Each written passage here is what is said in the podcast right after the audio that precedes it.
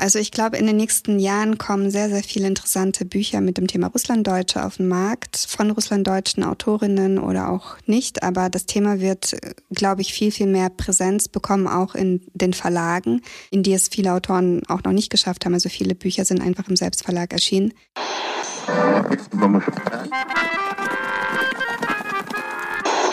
Sie empfangen Radio Almata. Steppenkinder, der Aussiedler-Podcast.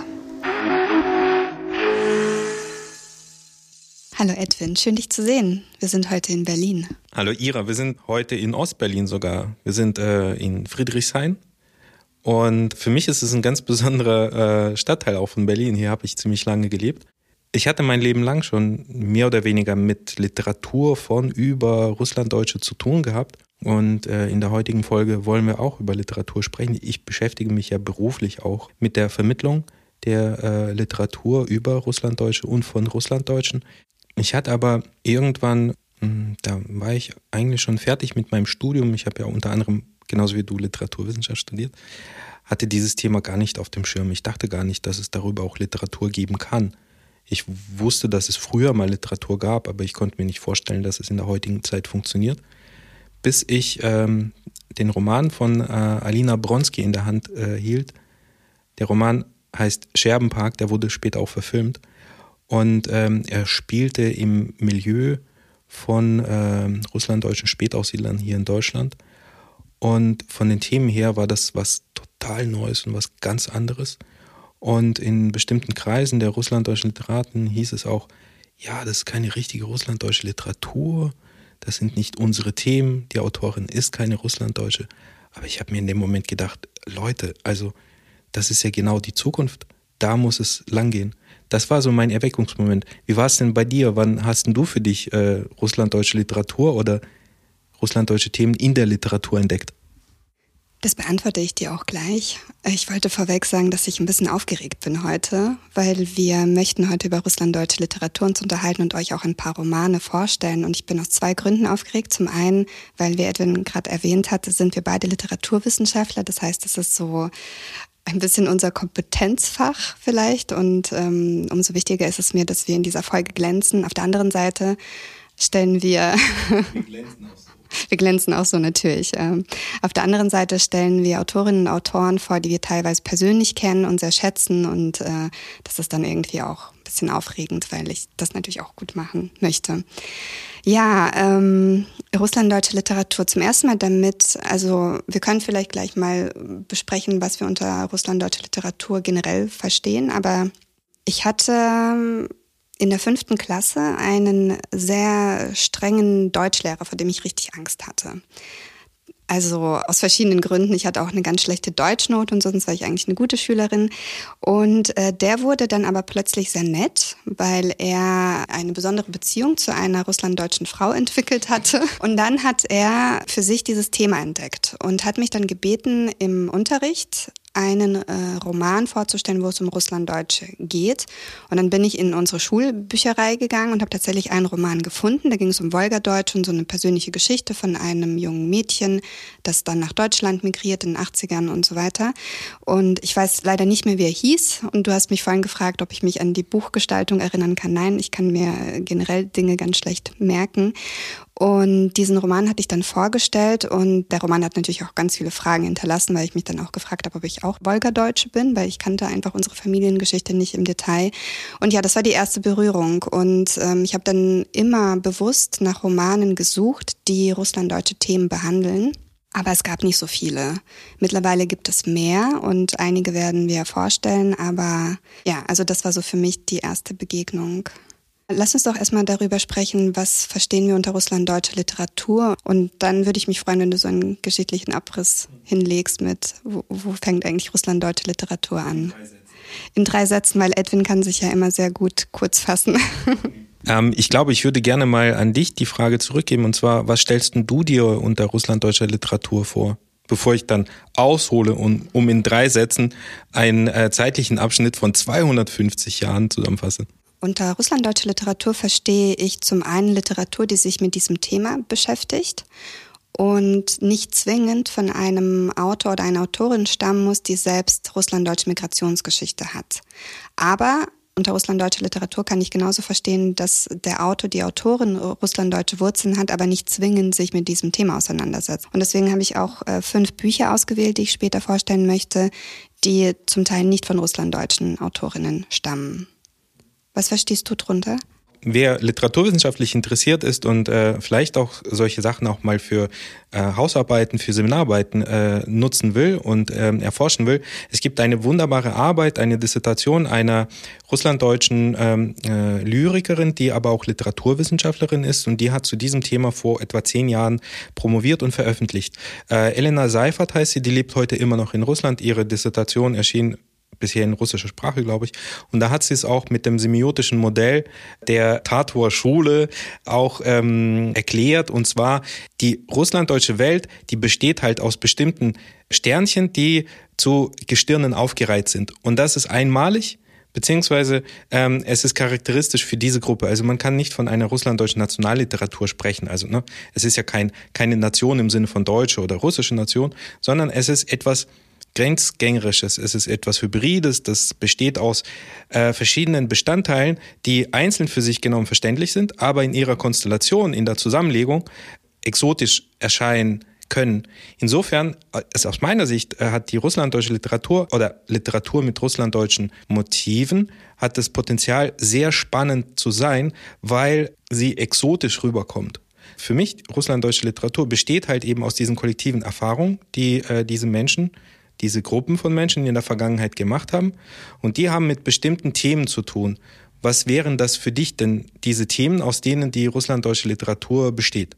Ja, also Motive äh, in der russlanddeutschen Literatur gerade nach äh, dem Ende des Zweiten Weltkriegs, sondern auch nach Ende der Kommandatur Ende 55 waren dann diese Deportationserfahrungen, also die äh, ganz lange eine Rolle gespielt haben. Und äh, die Motive haben sich dann entwickelt in Richtung, was wir dann in den 80er, 90ern bis heute oftmals finden in Russland deutsche Literatur, dass man äh, auf der Suche nach der Heimat ist, nach seiner Identität und Herkunft und das Ganze irgendwie auch spiegelt in dieser kollektiven Erfahrung der Deportation beispielsweise der Großelterngeneration oder der Migrationserfahrung äh, von einem selbst oder der Eltern. Also es sind so bestimmte Motive, die sich äh, immer wieder bei russlanddeutschen Autoren und Autorinnen finden, was jetzt, äh, wenn man aus diesem Verständnis herausgeht. Willst du zu dem Geschichtlichen noch kurz was sagen? Ich sage jetzt gleich was zu den geschichtlichen Sachen, zu der Entwicklung, aber ich denke mal, die Motive sind äh, auch allgemeine Motive, die sind übertragbar auf allgemeine äh, ähm, allgemeine menschliche äh, ähm, Probleme, menschliche Herausforderungen und äh, allgemeine Bereiche des Lebens. Das sind bei Russlanddeutschen sind es eben, du hast gesagt, durch diese Geschichte verursacht bestimmte Sachen, die irgendwie verstärkt sind die aber dazu dienen können, um diese grundsätzlich, sich mit den grundsätzlichen Sachen auseinanderzusetzen. Klingt jetzt vielleicht ein bisschen theoretisch, ich versuche es zu erklären. Und zwar aus meiner Sicht, und du hast recht, du hast es auch schon erwähnt, spielen Themen wie Identität, Migration, äh, äh, leben in verschiedenen Kulturen, ähm, Selbst- und Fremdwahrnehmung, das sind Themen, die sehr stark geprägt sind aus der Historie, aus dieser Kollektiverfahrung, aus der historischen Erfahrung der Russlanddeutschen. Es sind aber auch Themen wie zum Beispiel Gewalt oder staatliche Willkür, Auseinandersetzung äh, des Menschen mit dem System, Totalitarismus oder Individuum äh, versus äh, Kollektiv. Das sind auch so ganz äh, charakteristische ähm, Bereiche, in denen russlanddeutsche Themen sich abspielen. Natürlich durch die Erfahrung eben zwischen den zwei äh, totalitären Systemen ähm, im 20. Jahrhundert. Aber das sind auch solche allgemeinen Sachen wie Minderheit äh, versus Mehrheit, äh, Vorurteile, äh, Sicherheit, Freiheit.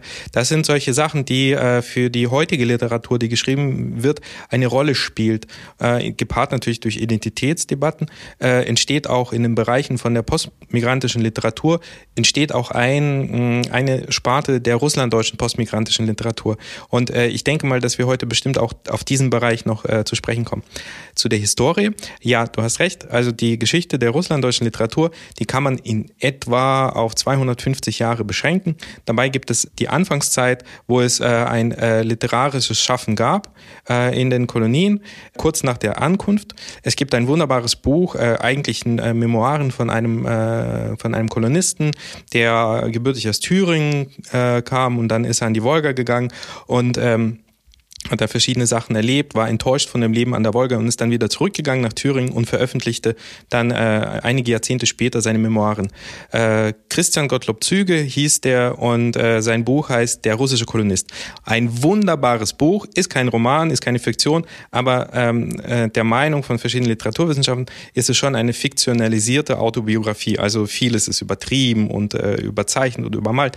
Und aber ein wunderbares Buch, äh, was so ein bisschen die Einblicke in die Zeit äh, 1766, 1770 äh, äh, dem äh, ähm, Leser auch ermöglicht. Total, ich war so begeistert, als ich dieses Buch gelesen habe. Ich habe gedacht, das ist das Fenster in die Vergangenheit von vor 250 Jahren. So haben es die Menschen erlebt, als sie da in die Kolonien gekommen sind. Also wie gesagt, Literaturwissenschaftler bezweifeln, bezweifeln so die ähm, Authentizität dieses Buches. Dann gab es an der Wolga gab es so ein paar Lyriker, die am Anfang was geschrieben haben. Dann gab es einen Offizier zum Beispiel, der, äh, der angeworben wurde, Bauer zu sein. Der war total frustriert, äh, musste dann als Dorfschullehrer arbeiten und hat dann so frustrierte Gedichte geschrieben. Äh, Bernhard von Platen hieß er und äh, genau, er hat ein, ein Poem geschrieben.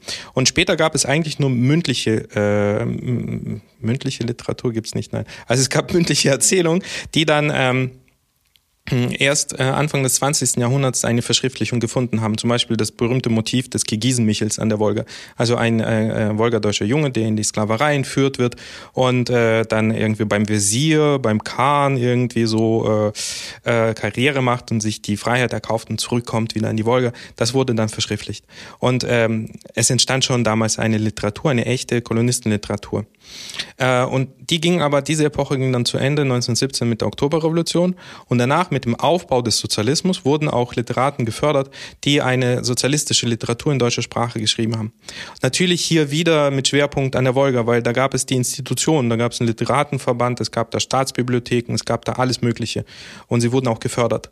Und äh, aus dieser Zeit stammt zum Beispiel der wahrscheinlich der einzige vollwertige äh, russlanddeutsche, wolgadeutsche Roman äh, aus der Zeit des Sozialismus von Gerhard Sawatzki, Wir selbst. Dieser Roman wurde äh, vor paar Jahren erst wieder neu, äh, nicht wieder, sondern zum ersten Mal in Deutschland veröffentlicht. Eine interessante Sache, aber im Stile ähm, des sozialistischen Realismus.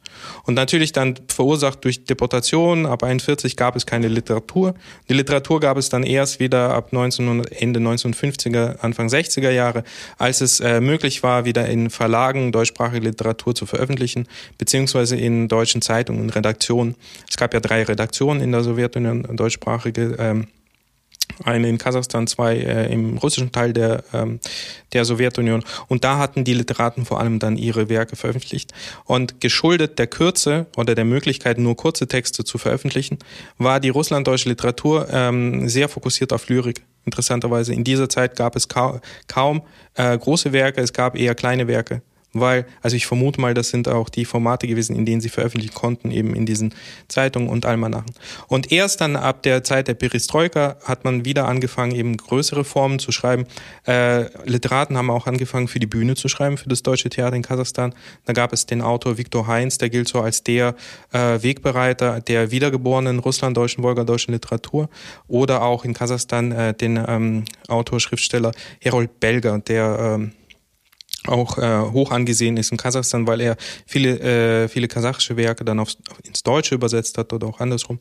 Ähm, das ist so mehr oder weniger die Geschichte der russlanddeutschen Literatur bis äh, zur Zeit äh, des Zerfalls der Sowjetunion. Und alles, was danach kam, ist wieder divers und spaltet sich dann auf eben in Literaturen, die hier in Deutschland stattgefunden haben oder die zum Teil auch noch weiterhin in, in Russland oder in Kasachstan weitergeschrieben werden. Und charakteristisch natürlich ist auch eine, äh, eine gewisse Mehrsprachigkeit, äh, in der diese Literatur verfasst wird. Ja, vielen Dank. Lass uns doch jetzt mal ein paar Romane auch besprechen. Was hast du mitgebracht? Ich hole mal aus. Nein, ich hole jetzt nicht aus, sondern für mich gibt es auch, und äh, was ganz wichtig ist bei, die, bei dieser Art von Literatur, ist auch die Perspektive des Schreibenden. Also wer schreibt gerade? Ist er selbst betroffen von dieser Biografie? Was will er damit aussagen? Was sind denn seine generellen Motive? Also ähm, was will er dem Leser transportieren? Also will er zum Beispiel die ähm, eine eine bestimmte Erklärung, Rechtfertigung dafür liefern dem Leser, warum äh, die Russlanddeutschen hier in Deutschland sind. Und dann sind natürlich diese Themen mit dem äh, Kriegsfolgenschicksal sehr wichtig. Ähm, das ist charakteristisch für Autorinnen und Autoren, die von diesem Schicksal selbst betroffen sind und jetzt hier in Deutschland schreiben. Um vielleicht den Namen der wahrscheinlich erfolgreichsten russlanddeutschen Autorin hier in Deutschland mal zu nennen, Eleonora Hummel hat in ihren äh, vorhergehenden Romanen ist sehr oft auf dieses Thema zurückgekommen, um eben auch eine, äh, eine Erklärung zu liefern, ja, warum ihre Familie äh, oder beziehungsweise warum die Familien der Russlanddeutschen so peu à peu äh, ab den 80er Jahren hier nach Deutschland ausgesiedelt sind. Äh, zu, zuallererst natürlich ihr Roman, der am, am, am weitesten bekannt ist, die, äh, sind die Fische von Berlin. In diesem Roman. Wolltest du dazu? Du wolltest den vorstellen? Nein? Nee, ich werde ihn nicht vorstellen, aber es ist tatsächlich ein grandioser Roman. Ich liebe ihn. Also allein wegen der Sprache und das Thema interessiert mich natürlich auch. Also Eleonora ist für mich eine großartige Schriftstellerin und äh, ich freue mich auch, dass wir mit ihr, das war ganz am Anfang äh, von unseren Steppenkinderfolgen auch eine Folge hatten. Da hatten wir zwar als Fokus nicht Literatur, sondern ähm, die deutsch-deutsche Geschichte, also weil Eleonora in den 80ern als Russlanddeutsche eben in die DDR gekommen war. Aber ja, die Folge kann ich auf jeden Fall empfehlen, weil wir haben bestimmt auch über Literatur gesprochen. Das war die dritte oder so. Also noch von 2020. Ja, also die Fische von Berlin, grandioses äh, Werk und sie hat noch viel, viel mehr äh, richtig, richtig tolle Romane geschrieben. Wolltest du sie aber eigentlich vorstellen? Alles okay, du hast es auch äh, richtig zusammengefasst, das, was ich auch sagen wollte. Genau, Fische von Berlin. Es gab dann auch äh, zwei weitere Romane danach, die auch die Migrationsgeschichte verarbeiten. Und der letzte Roman von ihr, der vor drei Jahren erschienen ist, Die Wandelbahn. Das ist ein Roman, der äh, im Milieu des deutschen Theaters in Temetau spielt, also dieses Theater, wo ich selbst aufgewachsen bin.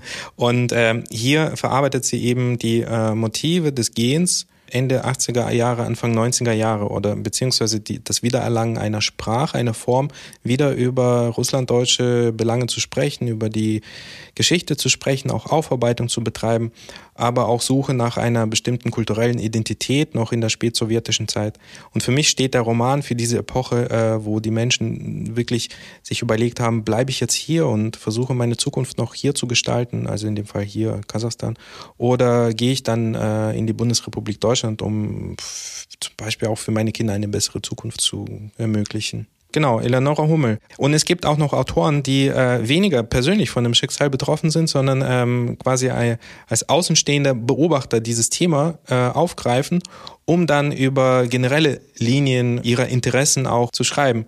Da wären zum Beispiel solche Autoren äh, zu erwähnen wie die russischen Autoren äh, Güzel Jechina, die einen wunderbaren Roman äh, geschrieben hat mit dem Titel Wolga-Kinder, oder ähm, Sergei äh, Lebedev der in seinem Roman Kronos Kinder Interessant wieder Kinder, ne? Wolga-Kinder und Kronos-Kinder. Die beiden haben mit diesen, Be äh, mit diesen beiden Romanen äh, einen Beitrag zur Aufarbeitung eines einer bestimmten totalitären Tradition äh, in, in ihrer russischen Heimat auch äh, äh, geliefert. Also im Fall von ähm, Wolga-Kinder, da geht es um einen äh, Dorfschullehrer mit dem Namen Jakob Bach, der so ein bisschen aus der Welt gefallen war, auch davor, vor der Oktoberrevolution und danach sich äh, eine Welt aufbaut, vor dem Hintergrund dieser ganzen Schrecken, die damals passiert sind, ähm, eine Welt, die ähm, schon sehr ähm, schauermärchenhaft dann rüberkommt und ähm, der dann auch seinen Sprachsinn verliert und äh, ins totale Schweigen fällt. Und äh, in diesem Roman gibt es eigentlich nur Waisen und Halbweise, Kinder und ähm, eine andere Hauptfigur, die Gegenfigur von Jakob Bach, von diesem Dorfschullehrer aus, aus Gnadental an der Wolga, ist äh, kein geringerer als Stalin. Also das ist halt die, die zweite Erzählung in diesem Roman. Und in dem Roman von äh, Lebedev ähm, geht es um, um, um das Schicksal einer, einer russlanddeutschen Familie, die jetzt nicht typisch kolonistisch geprägt war, sondern eher großstädtisch, also Moskauer Deutsche. Und ähm, da geht es auch darum, dass sie eben durch ihren, also dass die Familie Schwert, äh, die waren erfolgreich in verschiedenen Bereichen als Ärzte unterwegs, dann später auch als äh, Industrielle, die ähm, aber ihr Leben lang bemüht haben, irgendwie so zum, zum Aufblühen ihrer russischen Heimat beizutragen, aber ständig äh, in die Situation geraten sind, dann irgendwie als Fremde zu betrachten und um schließlich dann spätestens im Ersten Weltkrieg und mit der Oktoberrevolution dann als Aussätzige, Stigmatisierte dann äh, schwer gebeutelt zu werden. Und mit Sergei Lebedev haben wir auch eine Folge aufgenommen Ende 2021, wo es auch unter anderem um diesen Roman geht. Und die Folge gibt es auch auf deutscher und russischer Sprache übrigens, wer sie noch nicht kennt, weil da gehen wir ganz ausführlich auf diese Geschichte ein. So, und jetzt verrat mir, welches Buch möchtest du vorstellen? Ähm, ich glaube, ein Roman, der mich wirklich sehr, sehr begeistert hat und äh, über den würde ich gerne ein paar Worte mehr verlieren, war der Roman von äh, Markus Berges, äh, Die Köchin von Bob Dylan ähm, weil, also man sieht diesem Roman nicht an, dass er irgendwie ähm, russlanddeutsche Themen beinhaltet. Und äh, wer Markus Berges nicht kennt, äh, sollte vielleicht mal ein bisschen äh, im Internet recherchieren, weil ähm, anderen ist er äh, bekannt als äh, Sänger und Liederschreiber einer ähm, Kölner Kultband mit dem Titel äh, Erdmöbel. Und er hat mittlerweile auch schon ein paar äh, erfolgreiche Romane geschrieben. Und äh, Markus Berges äh, hat selber eigentlich äh, kaum einen russlanddeutschen Hintergrund. Also ähm, später in Interviews hat er schon erwähnt, dass er mh, mm, ein Enkelsohn ist von einer schwarzmeerdeutschen Familie. Aber in dem Roman hat er das geschafft, was ich mir so äh, eigentlich öfters wünsche. Und zwar allgemeine Themen, Themen aus der Popkultur mit diesen schweren Themen der Russlanddeutschen so in Kombination zu bringen, dass ähm, auch ein Fan von Bob Dylan der in diesem Roman eben irgendwelche neuen Perspektiven auf sein musikalisches Idol werfen will, dann auch beiläufig äh, die russlanddeutsche Geschichte mitbekommt.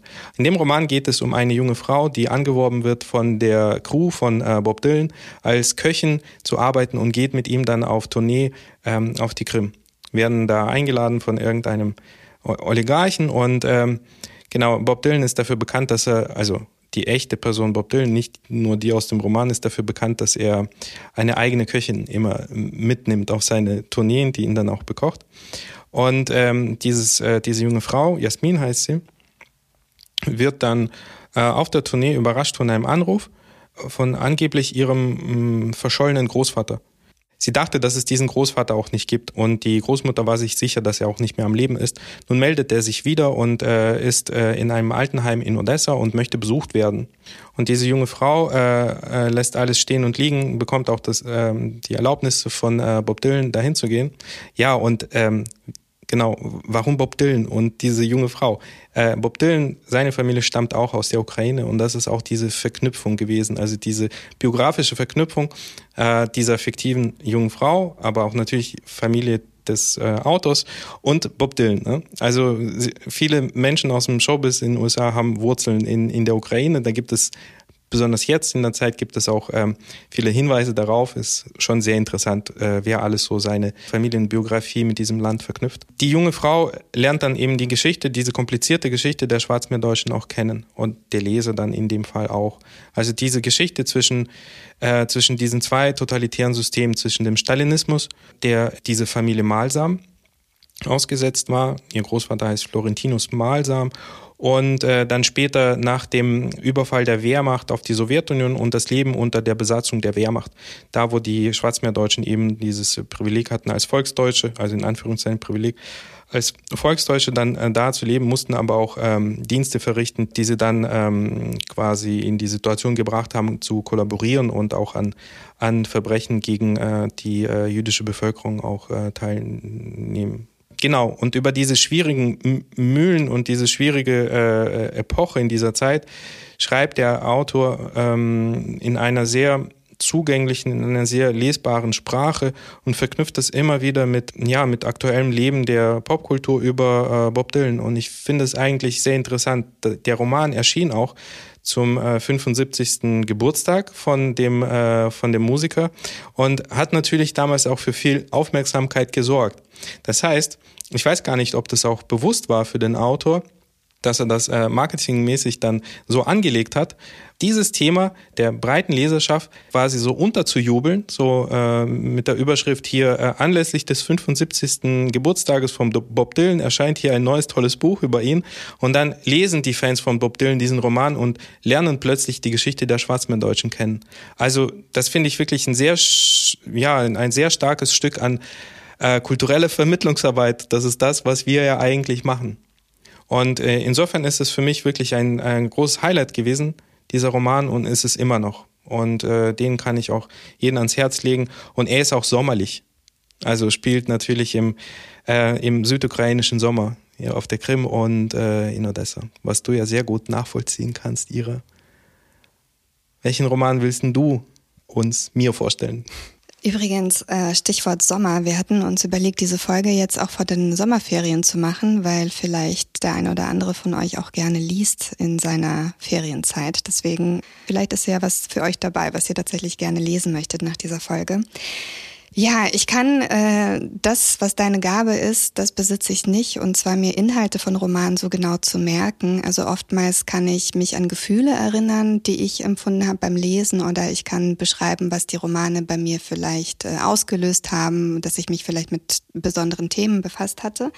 Deswegen kann ich dir gar nicht so ganz genau sagen, um was es in dem Roman Ritas Leute geht von Ulla Lachauer, den ich gerne vorstellen möchte, ohne den Inhalt genau rekonstruieren zu können, weil der Roman ist 1996 erschienen und ich habe ihn, glaube ich, einige Jahre später definitiv gelesen. Also ich glaube, dass ich sogar schon in Mannheim gelebt habe, wo ich 2010 hingezogen bin. Und er spielt nämlich auch in Mannheim. Es geht um Rita, sie ist Russlanddeutsche aus Kasachstan und es geht so um, um sie und ihre Clique und wie das Ankommen und äh, ja sich zurechtfinden in dieser neuen Gesellschaft äh, für sie sich anfühlt. Bei mir hat es damals ausgelöst, also zum einen habe ich es einfach sehr, sehr gerne gelesen und sehr schnell gelesen, was ich normalerweise nicht mache. Also manche Bücher, da brauche ich Monate für, gerade wenn es sich so ein wenig zieht und so. Ja, und Ritas Leute, genau, zum einen ist es gut erzählt und zum anderen fand ich es einfach interessant, äh, dass jemand dieses Thema behandelt, dieses Thema, mit dem ich persönlich so viel anfangen kann. Wie ist es denn hier anzukommen als jemand, der äh, mitgebracht äh, wird? Und welche Herausforderungen haben die Personen? Und vieles davon konnte ich einfach nachempfinden und fand spannend. Und fand es halt auch cool, dass es auch in einem großen Verlag erschienen ist. Und Ulla Lachauer hat äh, später, glaube ich, auch Preise dazu gewonnen. Kann ich mir auf jeden Fall gut vorstellen. Sie ist ja eine Autorin, die ähm, sehr produktiv ist. Es gibt viele tolle Romane von ihr, die befasst sich auch generell viel mit ähm, deutscher Geschichte. Es gibt einen Roman von ihr, der heißt Als die Deutschen weg waren. Da geht es um Deutsche, die in äh, Gebieten gelebt haben, die heute zu Polen beispielsweise gehören. Also eine tolle Autorin. Und das Besondere ist, vor einigen Monaten ähm, hat ein Regionalsender so einen kleinen TV-Beitrag über mich gedreht und dann äh, wollte ich irgendwie das Thema Russlanddeutsch nochmal mit Bezug Mannheim reinbringen und dann habe ich mal gegoogelt, was ist denn eigentlich aus Rita geworden? Und dann habe ich Ulla Lachauer angeschrieben, weil wir schon mal Kontakt hatten wegen was anderem. Und äh, sie hat mir dann tatsächlich die Nummer von Rita gegeben. Dann habe ich mit Rita telefoniert. Und sie wohnt jetzt äh, immer noch in Baden-Württemberg, aber nicht in Mannheim. Und tatsächlich habe ich dann einen Freund von ihr, der in der Region geblieben ist, für, das, äh, für diesen TV-Beitrag gewonnen. Vielleicht setze ich das mal in die Show Notes, weil ich das irgendwie spannend war, so die Leute, die echten Romanhelden dann irgendwie kennenzulernen. Ja, also ein wirklich schönes Werk, sehr zu empfehlen dein nächstes Werk? Ja, da bleiben wir doch gleich in Mannheim. Und zwar Tim Tichatzki ist ein äh, Kölner Autor, aber ist geboren in Mannheim. Und er schrieb das Buch Roter Herbst von Chortica. Ein Roman, in dem es auch äh, um das Leben von Russlanddeutschen im Schwarzmeergebiet oder in der südlichen Ukraine geht. Und äh, Chortica ist äh, eine Insel äh, auf dem Fluss Dnieper und diese Insel ist sowohl für die Ukraine als auch für die russlanddeutschen Mennoniten ein bedeutender Erinnerungsort. Da wurde die erste Ansiedlung der Mennoniten gegründet nach dem Einladungsmanifest der Katharina. Also die sind wirklich damals im Zuge dieses Einladungsmanifestes gekommen. Und kurz davor wurden die ukrainischen Kosaken von dieser Insel vertrieben. Und ähm, Ähm, soweit ich weiß, wussten die Mennoniten ziemlich lange nicht, was vor ihnen da auf dieser Insel war. Aber es gibt da auf dieser Insel gibt es einen eine Eiche, um die herum haben sich sogar die äh, Kosaken damals getroffen, um ihren Kosakenrat abzuhalten. Und später haben die Mennoniten da ihr erstens, äh, ersten Gottesdienst gefeiert an dieser Eiche und diese wird dann von, also von der ukrainischen Nation, aber auch von den Mennoniten, die heute auch zum großen Teil in Nordamerika leben, verehrt. Die Handlung dieses Romans spielt in einem Dorf in dieser Ansiedlung, also nicht in Chortjica selbst, sondern in Osterwieck. Und äh, die äh, Hauptfigur ist Willi und Willi ist ein Sohn einer frommen, gläubigen mennonitischen Familie und wächst halt eben auf in der Zeit äh, zwischen den beiden Kriegen, zwischen dem Ersten Weltkrieg und dem Zweiten Weltkrieg.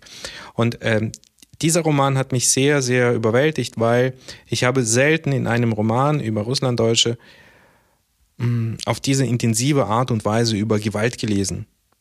Wobei die Welt der Mennoniten ja natürlich nicht die Welt der Gewalt ist. Also natürlich im Sinne von, äh, ich sage das jetzt schon so, ähm, Mennoniten sind ja mh, mm, von ihrer Grundeinstellung pazifistisch. Das gehört ja auch ihr, zu ihrem Glaubensbekenntnis, äh, die Wehrfreiheit. Und dieser Roman, der zeigt eben diesen krassen Kontrast zwischen dieser extremen Gewalt in der stalinistischen Zeit und dieser, diesem Postulat der äh, Wehrfreiheit der Mennoniten, also sich nicht zu wehren, auch in den äh, in den ähm, Zeiten der schlimmsten Herausforderungen, die sie erlebt haben.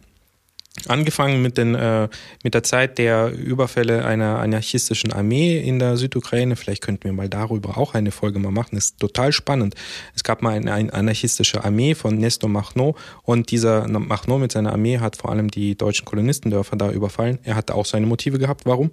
Und dann später auch in der äh, Stalinzeit. Und es gibt einen Gegenspieler. Äh, Willi hat einen äh, Jugendfreund, den Maxim, und Maxim macht dann Karriere als äh, Schlechter, als stalinistischer Schlechter, obwohl sie beide Freunde waren am Anfang.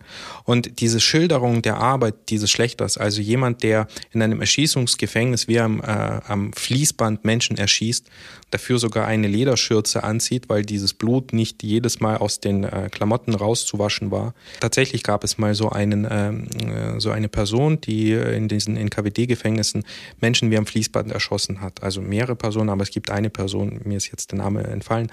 Aber so wie Tim Ticherzky diese Szenen geschildert hat, im Kontrast zu dieser äh, Wehrfreiheit und der, äh, ja, eigentlich dieser Nichtmöglichkeit, sich zu wehren in diesem, in diesem extremen System, äh, hat diese Gewalt ähm, für mich am anschaulichsten dargestellt. Und diesen, diesen Roman finde ich bemerkenswert, äh, sehr interessant und sehr gut geschrieben von jemandem, der äh, also persönlich, biografisch, mit der Geschichte der Russlanddeutschen eigentlich nichts zu tun hat, aber wahrscheinlich, wenn jemand jetzt googelt äh, und dann die erste Rezession dann auf dieser großen Verkaufsplattform sieht, wird dann lesen, äh, er verarbeitet da seine eigene Familiengeschichte.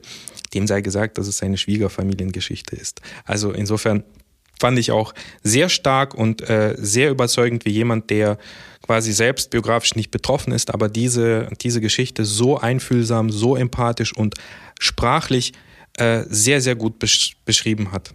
Also das ist jetzt nochmal eine Person, wie ich vorhin gesagt habe, die selbst biografisch nicht betroffen ist, aber einen eigenen Blick hat auf Themen und Motive in der Literatur entwickelt über Russlanddeutsche. Das finde ich sehr interessant, weil daran messe ich zum Beispiel auch das Interesse der Mehrheitsgesellschaft an unseren Themen. Also wenn jemand aus der Mehrheitsgesellschaft kommt und alleine, dass er sich mit diesem Thema beschäftigt, und dann ist es für mich interessant, was interessiert ihn daran? Weil dann kann ich mir natürlich auch ableiten, was ist denn für die Gesamtgesellschaft interessant und wichtig? Wo kann man dann anknüpfen, um dann quasi das zu entfalten, was äh, uns in, bei unseren Themen so wichtig ist? Willst du auch noch einen Roman vorstellen? Also nicht nur einen, ich habe noch ein paar, aber ich versuche es äh, kurz zu halten, weil du eben gesagt hattest, beruhend auf wahren Begebenheiten, auch wenn es die Fremden sind. So ein Roman ist auch äh, der nächste, den ich gerne vorstellen möchte, und zwar von Katharina Martin Virolein, Die Stille bei Neulandau. Da verarbeitet sie einen Stoff, der sich tatsächlich so ereignet hat. Es geht um Schwarzmeerdeutsche und es ist eine unglaublich tragische Geschichte. Es geht um eine Liebesgeschichte und einfach eine, ein familiäres Drama. Es sind Schwarzmeerdeutsche, die dann äh, während des Zweiten Weltkrieges ins besetzte Polen kommen und dann wird die Familie zerrissen und dann werden sie wieder äh, repatriiert, also wieder in die Sowjetunion gebracht nach Ende des Krieges und kommen dann irgendwann mal nach Deutschland und so weiter.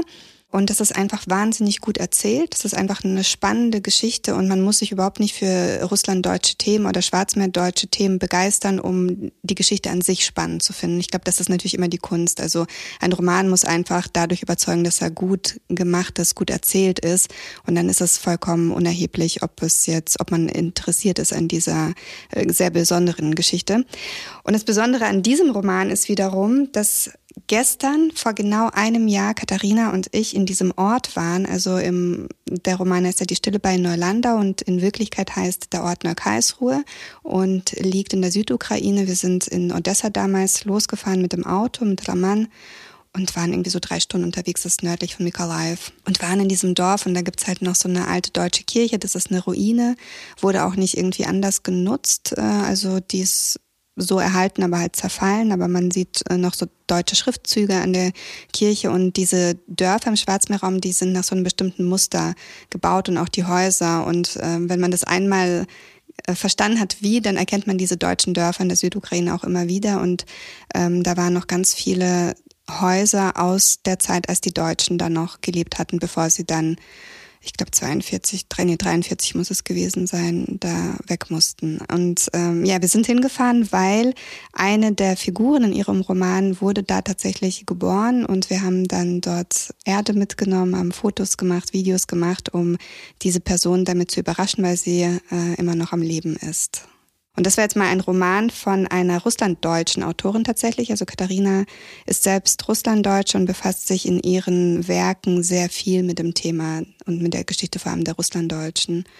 Und ähm, ja, das ist halt die, das ist das Besondere an der Literatur, was für mich ähm, auch ihren Wert mit ausmacht, wenn, wenn über spannende Geschichten eben Geschichtsvermittlung gemacht wird. Und sie vermittelt ja ganz viel Geschichtswissen. Sie hat auch ganz viel in Archiven geforscht. Sie hat zum Beispiel hat sie äh, Pläne studiert, wie sich die deutsche Wehrmacht Richtung Osteuropa bewegt hatte, um dann äh, möglichst nah an tatsächlichen Ereignissen diese Liebesgeschichte zu erzählen, die ja so stattgefunden hat. Aber natürlich hat sie jetzt keine überlieferten Daten und ähm, da hat sie sich ganz viel Mühe gegeben. Und das finde ich dann einfach bewundernswert und dieses Buch äh, wirklich, wirklich lesenswert. Es ist äh, ein Roman, den man sehr, sehr schnell liest, weil der einfach interessant ist und packend ist und man möchte unbedingt wissen, wie die Geschichte weitergeht. Jetzt bist du wieder dran. Ich merke gerade beim Sprechen über diese Romane, dass äh, sie alle sehr äh, historienlastig sind. Also es geht immer um Geschichte und es geht vor, es geht vor allem eben um diese Totalitarismuserfahrung. Natürlich äh, als Begründung oder als Erklärung, warum Russlanddeutsche jetzt äh, eben zu so großen Anteilen jetzt hier in Deutschland leben, damit die Gesellschaft und der Leser heute hier bei uns versteht, was der äh, Hintergrund der Migrationsbewegung war. Für mich gibt es aber auch eine Dimension, die äh, wahrscheinlich mit der Geschichte jetzt nicht unbedingt zu tun haben muss, aber unsere Gegenwart erklärt. Und zwar unsere äh, Gegenwart als eine Migrationsgesellschaft. Ja, also die sogenannte postmigrantische ähm, äh, Kulturszene, postmigrantische Literatur. Und da äh, kamen in der letzten Zeit auch einige ähm, interessante Beiträge, weil in dieser Szene fehlten äh, sehr lange, also so alt ist die Szene nicht, also äh, aber es fehlten bis vor kurzem eben Stimmen auch aus dem äh, Milieu oder Bereich der äh, Aussiedlerinnen und Aussiedler. Und das sind ja meistens so junge Stimmen von Autorinnen und Autoren, die ihre Geschichte verarbeiten, die jetzt weniger mit den äh, historischen Hintergründen in den äh, Repressionszeiten äh, verwurzelt sind, sondern äh, ihre mh, Migrations- und Integrationsgeschichte. Und äh, zu diesen äh, Romanen zählt für mich unter anderem auch der Roman ähm, Mein Leben in Deutschland begann mit einem Stück Binnenstich von äh, Viktor Funk. Mit ihm haben wir auch schon eine Folge aufgenommen. Wir haben uns auch ausführlich mit ihm und Dilek Günger in der entsprechenden Folge auch darüber unterhalten. Und ähm, da gibt es jetzt zunehmend auch ähm, mehrere Beiträge in diesem Bereich, die auch ähm, ja, sagen wir so, also eine relativ große Durchschlagskraft erreichen. Und da wolltest du ich weiß nicht, ob ich jetzt in dein Skript grätsche, da wolltest du ja heute auch über den Roman von Elina Penner sprechen. Ja, das ist richtig. Elina Penner ist eine mennonitisch-russlanddeutsche Autorin und sie hat äh, im Aufbauverlag Anfang äh, 2022 ihren Erstlingsroman veröffentlicht, Nachtbären. Es ist jetzt schon die zweite Auflage draußen, also der wird sehr, sehr gut gelesen und er erreicht, glaube ich, tatsächlich auch ein Publikum, das sich nicht zwingend für mennonitisch-russlanddeutsche Themen interessiert, sondern ähm, ja einfach sich unterhalten lassen möchte und dabei aber auch gleichzeitig natürlich viel lernt. Wobei Elina jetzt gar nicht so ausführlich auf historische Sachen eingeht, sondern die fließen einfach mit ein. Und sie weckt dadurch, glaube ich, einfach Interesse. Und das ist ganz wertvoll, weil wenn jemand Interesse hat, dann googelt er vielleicht bestimmte Begriffe und liest sich dann zu bestimmten Themen eben wie Deportation und so und liest sich dann in bestimmte Themen ein. Und Elina Penners Roman hat mir sehr gut gefallen, weil ähm, ich diesen schwarzen Humor einfach mag. Also Elina kenne ich auch persönlich und sie ist einfach ein unglaublich witziger Mensch und hat so ein bisschen derben Humor und die Geschichte an sich ist sehr tragisch. Also es geht um Nelly, die in einer unglücklichen Lebenssituation sich befindet, die ganz viele Themen mit sich trägt, die auch was mit ihrer Migrationsgeschichte aus der Sowjetunion zu tun haben und äh, da irgendwie versucht für sich einen Weg zu finden. Und dann äh, stirbt auch jemand in dem Roman und so bis zuletzt weißt du nicht, was da passiert ist. Und das schafft tatsächlich so einen Spannungsbogen, deswegen bleibt man dran. Also man möchte erfahren, was ist denn jetzt mit dem passiert? Warum liegt er zerstückelt in einer Tiefkultur im Keller dieser Familie? Und auf der anderen Seite ist einfach diese Sprache und diese Art, wie sie erzählt, sehr unterhaltsam. Und ich glaube, dadurch erreicht sie halt ein großes Publikum. Und ich weiß, dass sie auch ein, sie hat ein Kinderbuch mittlerweile auch rausgebracht. Das finde ich auch beachtenswert, weil, also sie stammt aus einer Plotditschen Familie. Das heißt, ich war mal bei ihren Eltern zu Hause für einen, ähm, für einen journalistischen Text und die sprechen tatsächlich Plattdeutsch untereinander. Ich habe, äh, ich verstehe das überhaupt nicht. Also es ist wirklich eine völlig interessante eigene Sprache. Und zum äh, Plot-Teachen haben wir uns mit Heinrich Siemens mal unterhalten in einer Folge und äh, mit ihm gemeinsam, also in seinem Verlag hat sie auch dieses Kinderbuch veröffentlicht, wo ähm, Texte auf Deutsch und auf Plotdeutsch abgedruckt sind, sodass Kinder dann auch Zugang zu dieser Sprache haben. Also es gibt wie viele 200.000 Plotdeutsch-Sprechenden in Deutschland ungefähr also mal wieder eine russlanddeutsche Autorin. Ja, das Bemerkenswerte an diesem Roman ist, dass äh, sie quasi aus einer betroffenen Perspektive, also durch ihre Hauptprotagonisten, durch die äh, Nelly, mittels ihres schwarzen Humors und dieses, ähm, also diese Art und Weise auch ähm, ironisch über sich und über ihre Leute auch zu sprechen, diesen Weg findet durch diese Untiefen zwischen ähm, zwischen Vorurteilen und Selbstironie. Also ähm, und das ist, glaube ich, so auch die der der Clou der postmigrantischen Literatur, dass jemand aus dem berufenen Mund, aus selbstbetroffenen Perspektive eben über diese Themen auch berechtigt ist zu schreiben und dann auch eben diese Vorurteile vielleicht zu entkräften, aber auch mal äh, tief in der Wunde zu rühren, ihre eigenen Leute. Insofern fände ich diesen Roman auch sehr interessant und spannend und äh, mit Elina ist jetzt gerade auch auf Tournee mit ihrem Roman. Schaut bitte auf ihre Internetseite. Also da gibt es fast, weiß nicht, jede Woche irgendwo eine Lesung von ihr. Und ähm, ich selbst werde auch ein paar Lesungen mit ihr haben. Unter anderem dann im, in Stuttgart in der Reihe zur Ausstellung Mein Name ist Eugen. Äh, darüber haben wir auch in einer der vergangenen Folgen gesprochen. Und jetzt muss ich auf einen anderen Podcast verweisen von mir, Verweilzeit. Denn da erscheint jetzt in den nächsten Tagen ein einstündiges Interview mit Elina, das wir auf einem Friedhof geführt haben und wo es auch ganz viel um ihren Roman geht und auch um die toten Frauen in ihrer Familiengeschichte, die auf diesem Friedhof in Minden tatsächlich äh, beerdigt sind. Was möchtest du uns noch vorstellen?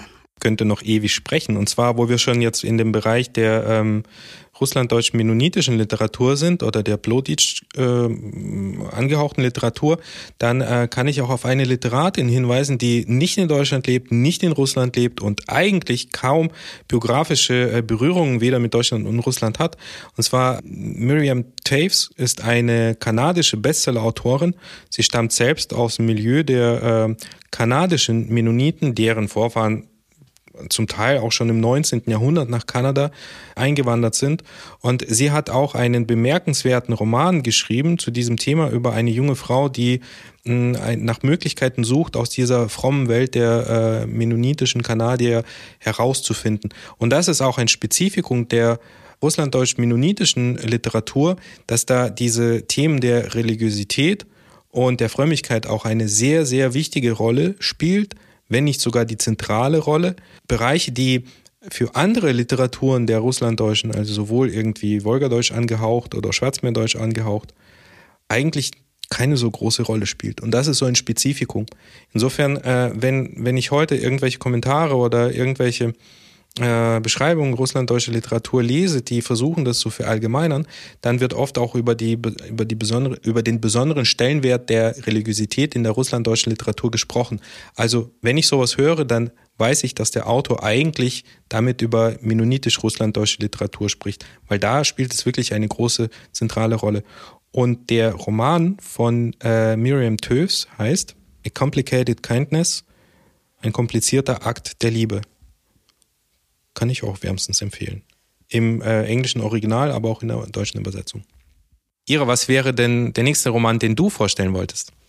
Also es gibt einen Roman, den ich äh, richtig toll fand. Ähm, ich weiß gar nicht, ob man den so klassisch als Roman bezeichnen kann, vielleicht eher so als literarische Reportage von Merle Hilbig und der heißt Chaussee der Enthusiasten. Und Merle macht im Grunde so eine Art Roadtrip durch Deutschland und versucht, diese Black Box, was äh, für sie die Russlanddeutschen darstellen, zu beleuchten und denen so ein bisschen näher zu kommen und sie besser zu verstehen. Und es ist halt sehr, sehr gut geschrieben. Also Merle ist einfach wirklich eine grandiose Autorin und es ist auch äh, unterhaltsam, weil sie eben aus ihrer Perspektive das beschreibt, so diese Begegnungen mit Russlanddeutschen. Und sie hat selbst vor allem dann auch äh, seit den 90er Jahren plötzlich russlanddeutsche Verwandte, von denen sie nie was gehört hatte, die sie dann auch besucht. Und sie ist in der Stadt auch unterwegs, in der ich aufgewachsen bin, in Buchen im Odenwald. Und da besucht sie so eine russlanddeutsche Tanzgruppe. Also sehr zu empfehlen, Chaussee der Enthusiasten von Merle Hilbig. Und sonst habe ich noch auf meiner Liste Ella Zeiss. Sie hat es äh, tatsächlich geschafft, 2018 im Eigenverlag äh, sehr viel Aufmerksamkeit und sehr viele Leser zu gewinnen für ihren Roman Wie Gräser im Wind. Das ist auch autobiografisch geprägt. Also sie ist eine Russlanddeutsche und Ella Zeiss verarbeitet im Grunde die Geschichte ihrer Familie, wo äh, es in den 1930ern darum ging, dass sie deportiert worden sind und enteignet worden sind. Und es ist einfach so ein bisschen wie eine Familiensage, die sich sehr gut liest. Und ja, sie hat dafür den Kindle Story Award bekommen, was natürlich eine Wahnsinnsleistung ist. Also sie publiziert im Eigenverlag und eigentlich ist sie eher aus Fiction-Bereich bekannt und äh, veröffentlicht auch unter anderen Namen, also zum Beispiel als Ellen McCoy und ihr war, also ihr echter bürgerlicher Name ist Elvira Zeisler. Und ich habe mit ihr mal ein Interview geführt, da ging es um das Thema transgenerationale Traumata und habe ich sie halt gefragt, inwiefern sie vielleicht auch Familientraumata natürlich dadurch verarbeitet dass sie eben diese Geschichten erzählt. Und ich habe auf ihrer Webseite gesehen, als ich mich heute auf unsere Folge vorbereitet habe, dass sie im August einen neuen Roman veröffentlicht. Und zwar heißt er Der Hunger nach Leben. Und er spielt in den 30er Jahren in der Ukraine. Und ich denke, es geht um den Holodomor und auch um deutsche Geschichte wieder. Also bin ich wahnsinnig gespannt. Und warum stelle ich diesen Roman vor? Ich habe ihn wirklich mit großen Erwartungen, habe ich auf ihn hingefiebert weil ich mich gefreut hatte, dass es einfach wieder dieses Thema gibt in Buchform und ich habe ihn einfach wirklich gerne gelesen. Es ist einfach, äh, hat mich so ein bisschen erinnert an Zuleika öffnet die Augen von Guseliachina. Das ist für mich der absolute Vorbildroman, wenn es darum geht, Familiengeschichten mit historischem Kontext zu verknüpfen und sehr, sehr spannend zu erzählen. Aber so in die Richtung geht auch Ellas Roman. Also mir war es heute auch wichtig, zu erwähnen, dass es einfach sehr, sehr viele russlanddeutsche Autorinnen und Autoren gibt, die bereits in der Sowjetunion aktiv waren. Und äh, zu ihnen gehört beispielsweise Nelly Kosko, ähm, Wendelin Mangold und andere. Und äh, was mir auch wichtig war zu erwähnen, weil ich weiß, dass einige unserer Zuhörenden auch selbst schreiben und da vielleicht auch ähm, ja, Anschluss suchen oder eine Sichtbarkeit suchen. Es gibt einen russlanddeutschen Literaturkreis. Der Vorstandsvorsitzende ist Arthur Rosenstern, der selbst auch Autor ist. Der hat zum Beispiel Planet Germania veröffentlicht oder kürzlich Rache der Baba Yaga. Und dieser Literaturkreis, da kann man, das ist einfach ein Verein. Ich bin auch Mitglied und die machen zum Beispiel regelmäßig Workshops, wo man ähm, bestimmte Themen übt, zum Beispiel, wie halte ich eine Lesung oder wie schaffe ich einen szenischen Einstieg in ein Buch und äh, also in eine Geschichte. Ja, also wer Anschluss sucht an Russland, deutsche Autorinnen und Autoren, der kann einfach mal googeln, Literaturkreis der Deutschen aus Russland. Und das Wichtigste ist, die geben auch jedes Jahr einen Almanach heraus und man kann sich damit Beiträgen bewerben, also von Lyrik über äh, Bildreportagen auch oder kurze Essays, wenn man überzeugt, dann wird man in diesen Almanach aufgenommen. Wenn du jetzt selbst einen Roman schreiben würdest, mit diesen Motiven und Themen, also muss ja nicht sein, du kannst ja auch über was ganz anderes schreiben, über den Tod zum Beispiel. Aber äh, schließt sich ja nicht aus, das zu kombinieren mit russlanddeutschen Themen, also über Tod, weil du deinen anderen Podcast erwähnt hast, spielt ja eine große Rolle da. Ähm, worüber würdest du dann schreiben? Ja, der Tod fasziniert mich in der Literatur, aber grundsätzlich ähm, im Sinne von, das Leben ist einfach wahnsinnig kurz und was möchte ich leben? Also was möchte ich erleben? Und wie möchte ich mein Leben führen? Und deswegen ist er so immer sehr präsent. Also im positiven Sinne. Ich bin überhaupt kein äh, negativ gestimmter Mensch. Und über was ich schreiben würde, ich würde gerne es schaffen, eine spannende Geschichte zu erzählen, die gleichzeitig ganz viel historisches Wissen vermittelt. Also ein bisschen das, was vielleicht unser Podcast macht. Und konkret würde ich einfach gerne, also es gibt eine konkrete Romanidee und die spielt in der Jetztzeit und die Protagonistin hat sehr viel Ähnlichkeit mit meiner Biografie, ist eine mitgebrachte Russlanddeutsche und sie fährt in die Ukraine, um äh, die Heimat ihrer Großeltern kennenzulernen, aber auch um etwas Bestimmtes zu finden. Ich will nicht zu viel verraten, ja, also das würde ich gerne schreiben. Welchen Roman würdest du gerne schreiben? Ähm, ich glaube, ich würde mir eine spannende Biografie suchen mit einem mit Bezügen in äh, so Themen, die jeden berühren oder sehr viele. Ich glaube, ich würde einen Fußballroman schreiben. Und ich würde mir auch eine Fußball-Weltmeisterschaft aussuchen als Anlass, wo dann garantiert Deutschland Weltmeister wird. Und äh, jeder wird dann auf Fußball fokussiert sein, weil ich habe neulich eine sehr, sehr spannende Biografie eines Wolgadeutschen äh, entdeckt, der ähm, ein renommierter äh, Fußballtrainer war in der sowjetischen Oberliga. Und zwar angefangen mit der Nachkriegszeit bis in die 80er Jahre.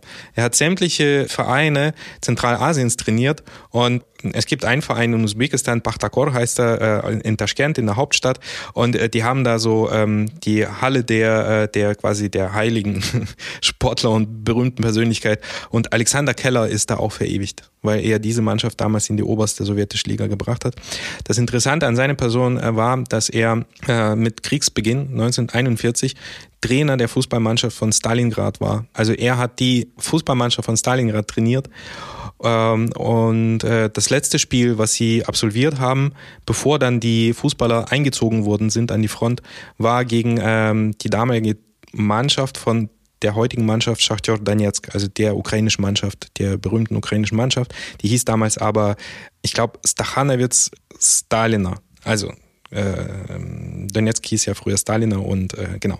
So hieß diese Mannschaft damals und das war sein letztes Spiel, was er dann als Trainer der sowjetischen Oberliga äh, vor dem Krieg absolviert hat und später war er in der Arbeitsarmee und wurde dann von dem Kommandanten dort angehalten, gezwungen, wer weiß, die örtliche Mannschaft dann auf Kreisliganiveau zu bringen, was er dann auch gemacht hat. Also in gewisser Weise eine, eine Geschichte, die mit Fußball zu tun hat, mit einem bestimmten Helden, der äh, Herausforderungen bewältigen musste in der Zeit, eben in der schlimmen Zeit der Entbehrung, Arbeitslager und dann trotzdem es noch zu äh, einer äh, bestimmten Größe gebracht hat und heute äh, zum Beispiel in Usbekistan äh, zu einem der größten äh, Fußballhelden zählt der heute noch von Menschen verehrt wird. Und ich denke mal, so ein Fußballthema und äh, eine besondere Biografie und verknüpft natürlich mit den ganzen Schicksalswegen, kollektiven Schicksalswegen der Russlanddeutschen, das könnte vielleicht auch funktionieren. Aber wahrscheinlich habe ich jetzt auch zu viel gequatscht und bitte dich am Ende das rauszuschneiden, weil irgendjemand klaut mir diese Idee. Also ich glaube, in den nächsten Jahren kommen sehr, sehr viele interessante Bücher mit dem Thema Russlanddeutsche auf den Markt, von russlanddeutschen Autorinnen oder auch nicht. Aber das Thema wird, glaube ich, viel, viel mehr Präsenz bekommen, auch in den Verlagen, in die es viele Autoren auch noch nicht geschafft haben. Also viele Bücher sind einfach im Selbstverlag erschienen. Wir haben jetzt, keine Ahnung, wie viel, 0,5 Prozent der Autorinnen und Autoren erwähnt oder weiß ich nicht, also und der Werke, die erwähnenswert sind. Also wir erheben überhaupt gar keinen Anspruch auf Vollständigkeit. Es gibt so, so viele großartige andere Autorinnen und Autoren, die sich mit diesen Themen auseinandersetzen oder die selbst diese russlanddeutsche Migrationsgeschichte haben. Und in jedem Fall werden wir dieses Thema auch noch in Zukunft spielen, wo wir vielleicht auch auf die Verlagsseite gucken, wo wir auch mit bestimmten Autorinnen ins Gespräch gehen in diesem Sinne kann ich eigentlich nur noch eine angenehme Sommerzeit wünschen mit äh, guter Lektüre. Machst du Urlaub?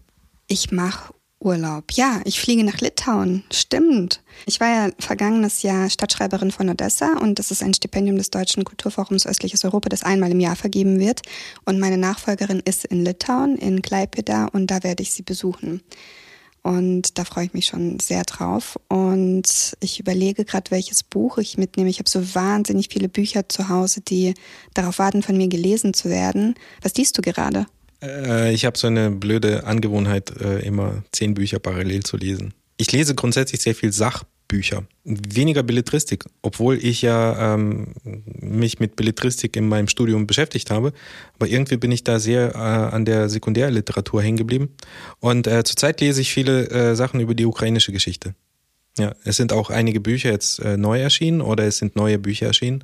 Und ich finde es sehr spannend, äh, sich mit den historischen Perspektiven dieser, dieses Raumes, dieser, dieser Nation und dieses Volkes auseinanderzusetzen. Und es gibt auch äh, großartige ukrainische Literatur, die lesenswert ist, wie zum Beispiel die Literatur von Sergei Jadan, der jetzt gerade auch äh, ausgezeichnet wurde mit dem Friedenspreis des deutschen Buchhandels.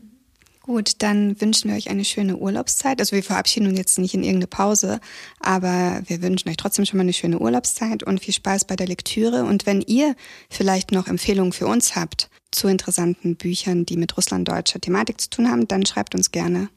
Dann sage ich einfach nur Baka. Baka.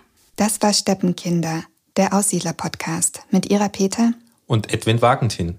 Ein Projekt des Kulturreferats für Russlanddeutsche am Museum für Russlanddeutsche Kulturgeschichte, gefördert von der Beauftragten der Bundesregierung für Kultur und Medien.